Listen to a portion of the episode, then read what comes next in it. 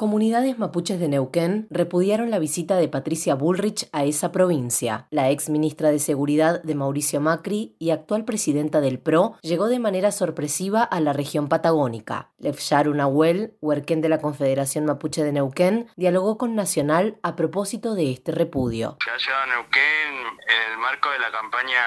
de las presidenciales y la legislativa, apoyando al candidato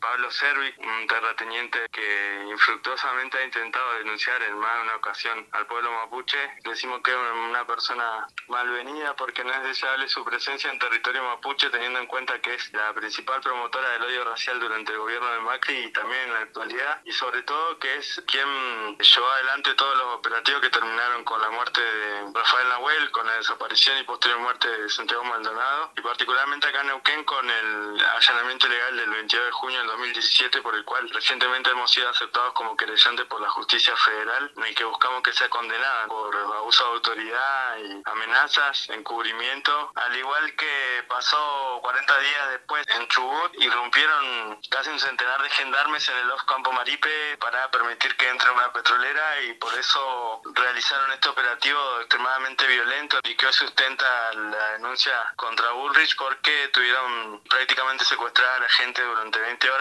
para que las empresas petroleras puedan realizar el trabajo. Luciana Avilés, área de pueblos indígenas.